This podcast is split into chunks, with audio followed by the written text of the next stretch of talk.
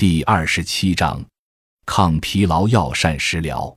中医认为人体所以发生疲劳是由于人们在劳作过程中耗损气血当夜影响了肝脾肾的正常功能使下焦精血不足中焦脾胃不和水谷精微化生不利因此抗疲劳就要补虚可选取益气养成血补益肝肾健运脾胃的药食